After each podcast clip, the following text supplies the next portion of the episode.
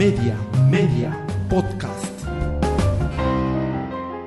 Muy buenos días, yo soy Willy Vázquez, el Paqui, periodista desde Lima, Perú, y esto es ¿Qué está pasando?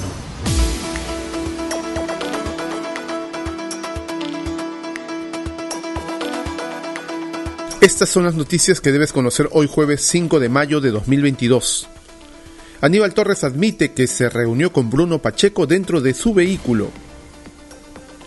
Se inició la contrarreforma educativa. Congreso aprobó proyecto que atenta contra la SUNEDU. Mientras que tesis del presidente de la República será pública, SUNEDU pide información a Universidad César Vallejo tras denuncias sobre presunto plagio. Vamos al desarrollo de las principales noticias aquí en ¿Qué está pasando?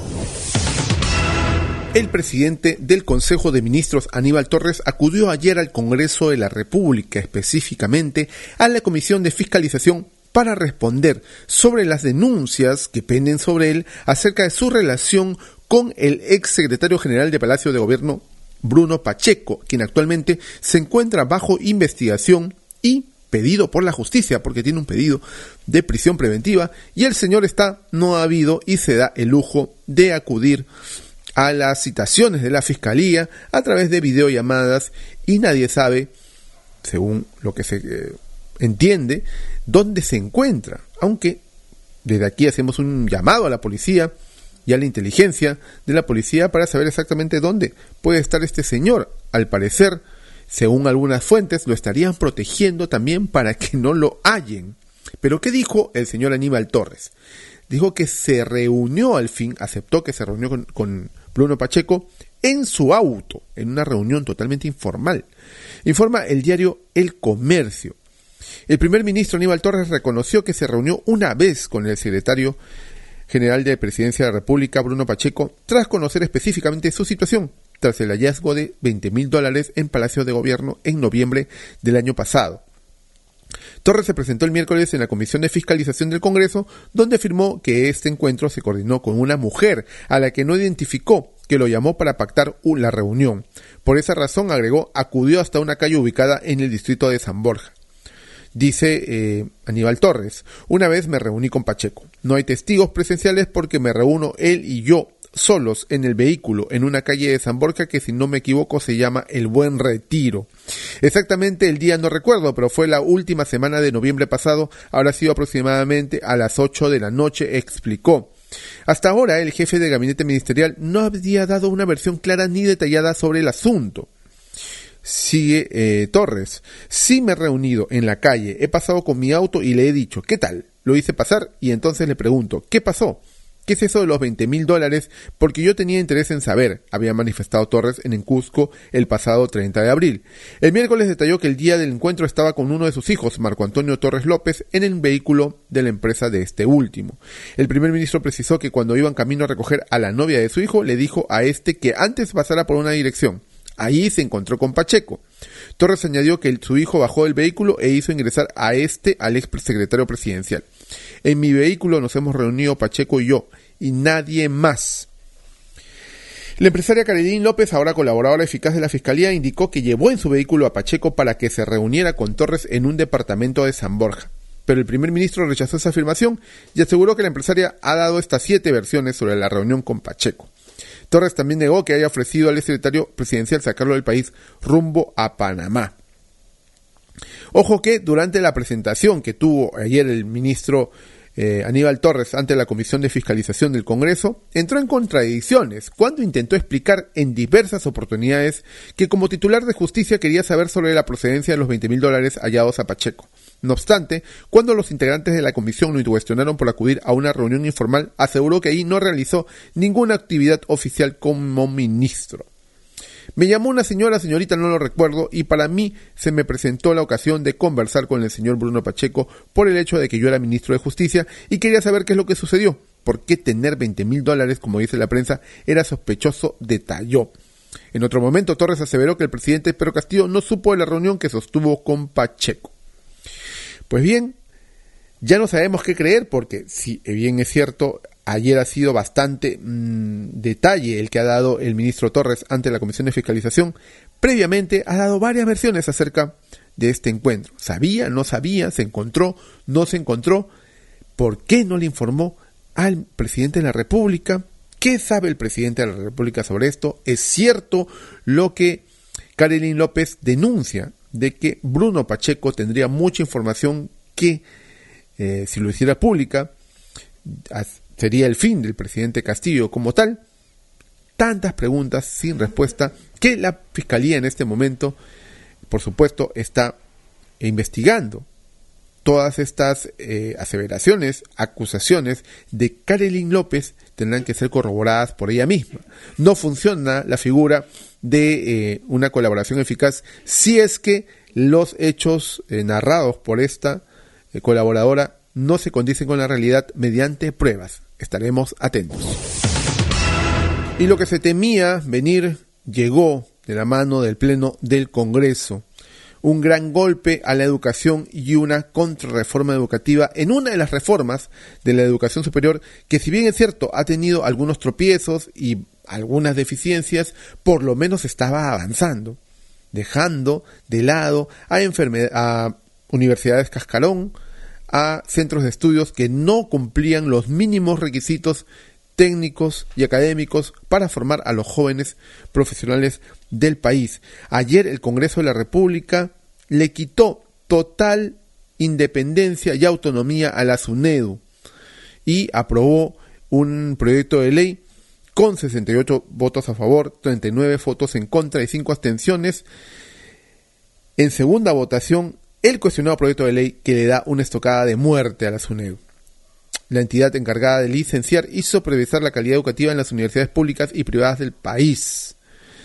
Informa Perú 21 que el proyecto fue respaldado por bancadas de ultra izquierda como Perú Libre y de ultraderecha como Fuerza Popular y Renovación Popular, además, por supuesto, del útil Acción Popular y después dicen que el fujicerronismo no existe. Con la norma se debilita a la institución, pues cambia la composición del Consejo Directivo de la SUNEDU. Hasta ahora sus integrantes son elegidos en un concurso público de profesionales. En adelante, directamente lo integrarán dos representantes de las universidades públicas, uno de las universidades privadas, uno del CONCITEC, uno del CINEACE, uno del Ministerio de Educación y uno del Consejo Nacional de Decanos de los Colegios Profesionales del Perú. Además, el Ministerio ya no designará el superintendente, sino este directorio, quien tiene entre sus miembros a los representantes de las universidades. Es decir, se vuelve al modelo de la desactivada Asamblea Nacional de Rectores de ser juez y parte que fue un fracaso para el sistema. Ahora se tendrán representantes que obedezcan a quienes los nombran y no trabajarán para que la institución garantice autonomía y calidad educativa, señaló Perú 21 Eduardo Darjant, politólogo de la Pontificia Universidad Católica del Perú. Agregó que la SUNEDU es una de las pocas instituciones que funciona en el Perú porque saca del sistema lo peor y pone exigencias a las universidades con licencia. Para el ex ministro de Educación Daniel Alfaro y líder de propuestas del Bicentenario, existe un evidente interés político. Poner a un representante de universidades es muy atípico porque ningún organismo regulador en el país tiene a los propios regulados en sus consejos directivos. Acotó. Un ejemplo claro que damos en este podcast de noticias es como que si Osinerming, que es la entidad eh, supervisora de eh, la energía y, la actividad minera en el país sea eh, configurada, sea su directorio, sea conformado por los representantes de las mineras, o de OCIPTEL, la oficina reguladora de los servicios de telecomunicaciones, tenga claro a Entel, a Movistar, a Vitel dentro de su directorio. ¿no? Son juez y parte. Es exactamente lo mismo que está pasando con la SUNEDU. César Azabache, el reconocido jurista, ha lanzado una idea bastante interesante ayer. Juntamos 5.000 firmas y vamos a una demanda por inconstitucionalidad contra el Congreso por interferir con la reforma universitaria, preguntó en su Twitter. Y ahora ha dicho que solo anoche una cuenta registramos 87.000 impresiones de tweets. Hoy comenzaremos. Estén atentas y atentos a no a la contrarreforma universitaria. Parece que está junto con el abogado Luciano López moviendo esta iniciativa ciudadana en donde vamos a firmar encantados para poder eh, apoyar las reformas que van a ayudar a mejorar la calidad educativa en el país. Porque estamos totalmente seguros que un gobierno que tiene entre sus ministros y al propio presidente a representantes que se han graduado en la universidad con tesis plagiadas no van a observar esta norma. Por ahí no va la cosa. Va y queda en la defensa de la ciudadanía. Eh, a Transparencia, la Asociación Civil también ha rechazado la decisión del Congreso de debilitar irremediablemente a la SUNEDU. Miles de voces se han eh, levantado ayer en espectros políticos, en redes sociales y a través de los medios de comunicación. Y esta eh, iniciativa ciudadana va a ser la que va a contrarrestar el nocivo daño que le está haciendo el Congreso de la República a la educación peruana. Y la presidenta ejecutiva de la Universidad César Vallejo, Beatriz Merino, ha informado que ha solicitado que se difundan en el portal institucional de la universidad la tesis del presidente Pedro Castillo y su esposa por tratarse de información de naturaleza pública. Es decir, todos ahora vamos a tener acceso a la tesis del presidente Castillo y su esposa, que tiene más del 57% de su, de su contenido acusado de plagio. Y esto es grave no solamente por el hecho en sí, sino por la versión del presidente que salió hace un par de días en un comunicado realmente vergonzoso, mal redactado, mal citado, en donde negaba las acusaciones y le echaba la culpa, por supuesto, a la prensa. Lamentable la posición del presidente Castillo.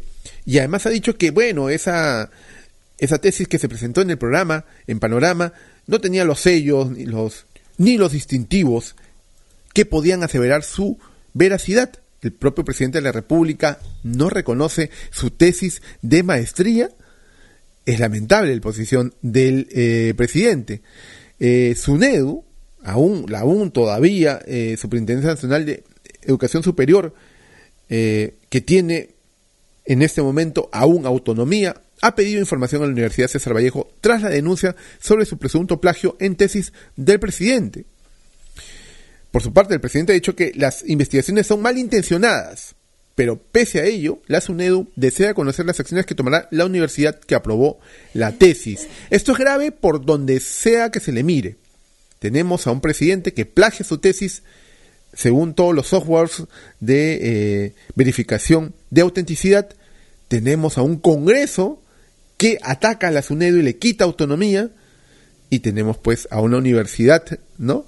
Que ha puesto, que ha hecho pública la eh, tesis, un poco para que el presidente no diga que no es auténtica la versión que presentaron en el programa Panorama.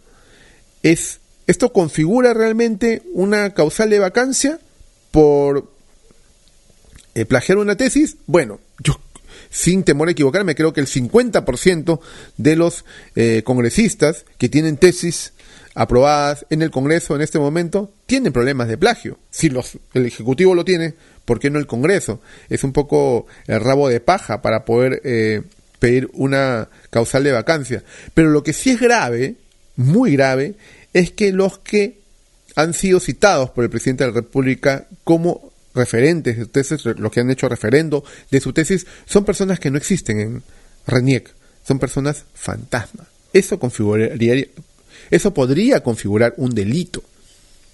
Y más aún porque la copia de una tesis, ¿no? El plagio de una tesis configura realmente, como los títulos son eh, brindados a nombre de la nación, un delito en contra de la nación misma. Veremos cómo se desarrollan estos temas el presidente solo ha lanzado ese comunicado enredado y no ha dicho más. Estaremos pendientes de lo que diga la SUNEDO en su momento, de si hay alguna iniciativa desde el Congreso de la República para investigar más o en cómo se desarrolla el tema. Ya regresamos con mucha más información aquí en ¿Qué está pasando? Este podcast llega a ti en colaboración con Espacio Libre. En Espacio Libre miramos por fuera de la coyuntura para abordar distintos ángulos de la información, más allá de lo que los medios presentan a diario. En Espacio Libre encontrarás informes, reportajes, investigación y más productos sobre política, derechos humanos, lucha contra la corrupción y periodismo social. Espacio Libre, periodismo independiente con contenido de valor. Visítanos en www.espaciolibre.pe y encuéntranos en redes sociales como Espacio Libre. Continuamos con mucha más información aquí en ¿Qué está pasando? ¿Qué está pasando en la economía? Congreso aprueba nuevo retiro de hasta 18.400 soles de los fondos de las AFP. Esta es la sexta norma sobre retiros que el Parlamento da luz verde desde que comenzó la emergencia sanitaria en 2020. Ahora está en manos del Ejecutivo su observación o aprobación. Ministerio de Transportes y Comunicaciones informó que la ejecución en su sector suma 2.872.5 millones de soles hasta abril. Entidad destacó que se programó ejecutar 715 millones en este mes, pero la ejecución de inversiones alcanzó los 759.4 millones de soles. Asociación Peruana de Avicultura advierte que pollo que se vende en mercados no está exonerado del IGB. Gremio señala que la reducción en el precio del ave registrada en los últimos días en los mercados de abasto se debe a la oferta y demanda y no a la ley que lo exonera del impuesto. ¿Qué está pasando en las regiones? En Ucayali, gobierno declara estado de emergencia por 60 días en cuatro provincias de la región. Norma señala que la medida permitirá implementar acciones para combatir y neutralizar actos delictivos que afectan a la población en esta parte del país. En Amazonas inician recuperación de murallas que colapsaron y anuncian nueva ruta para visitas en Cuela. Directora de Oficina Desconcentrada de Cultura estimó que las labores durarán 10 días en esta fortaleza de la cultura chachapoyas. En Cusco denuncian al alcalde de Machu Picchu por presunta violación sexual a una joven. Víctima se apersonó al Departamento de Investigación Criminal de la región para denunciar que, con amenazas, fue abusada hasta en tres ocasiones por la autoridad edil. ¿Qué está pasando en el mundo? En Colombia, ascenso electoral de Gustavo Petro inquieta a los cuarteles. Ex guerrillero del M-19 que combatió el Estado hasta inicios de los 90, es el favorito en las encuestas para vencer en las presidenciales del 29 de mayo, aunque no le alcanzarían los votos para evitar una segunda vuelta. En China, Beijing recomienda el teletrabajo a millones de personas para luchar contra el coronavirus. Las autoridades también cerraron los accesos de decenas de estaciones de metros, prohibieron comer dentro de restaurantes e ir al gimnasio. En Ucrania, inteligencia de Estados Unidos está ayudando al país a matar a generales rusos. Según altos funcionarios citados bajo anonimato, las informaciones de Estados Unidos combinadas con las de Ucrania, así como la interceptación de las comunicaciones, permitieron ataques de artillería contra generales rusos.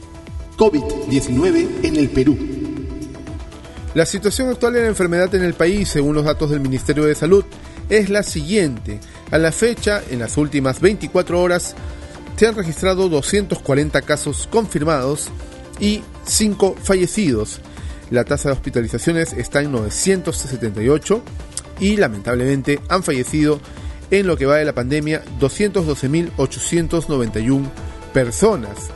La campaña de inmunizaciones continúa avanzando con un total de dosis aplicadas de 72.661.793 que hacen un total inmunizados con tercera dosis de 16.250.049, configurando un avance en terceras dosis de 74.56% de la población vulnerable y el 56.9% de la población en general. Si te interesó este podcast de noticias, recomiéndanos con tus contactos porque estaremos enviando este audio todos los días para que puedas tener una aproximación noticiosa a lo que está pasando en el país. Suscríbete a nuestra lista de distribución en WhatsApp y compártelo. Puedes seguirme también en mis redes sociales de Facebook, Twitter y YouTube como Willy Vázquez El Paqui o visita podcast.elpaqui.com. Muchísimas gracias por llegar hasta aquí. Nos escuchamos en cualquier momento.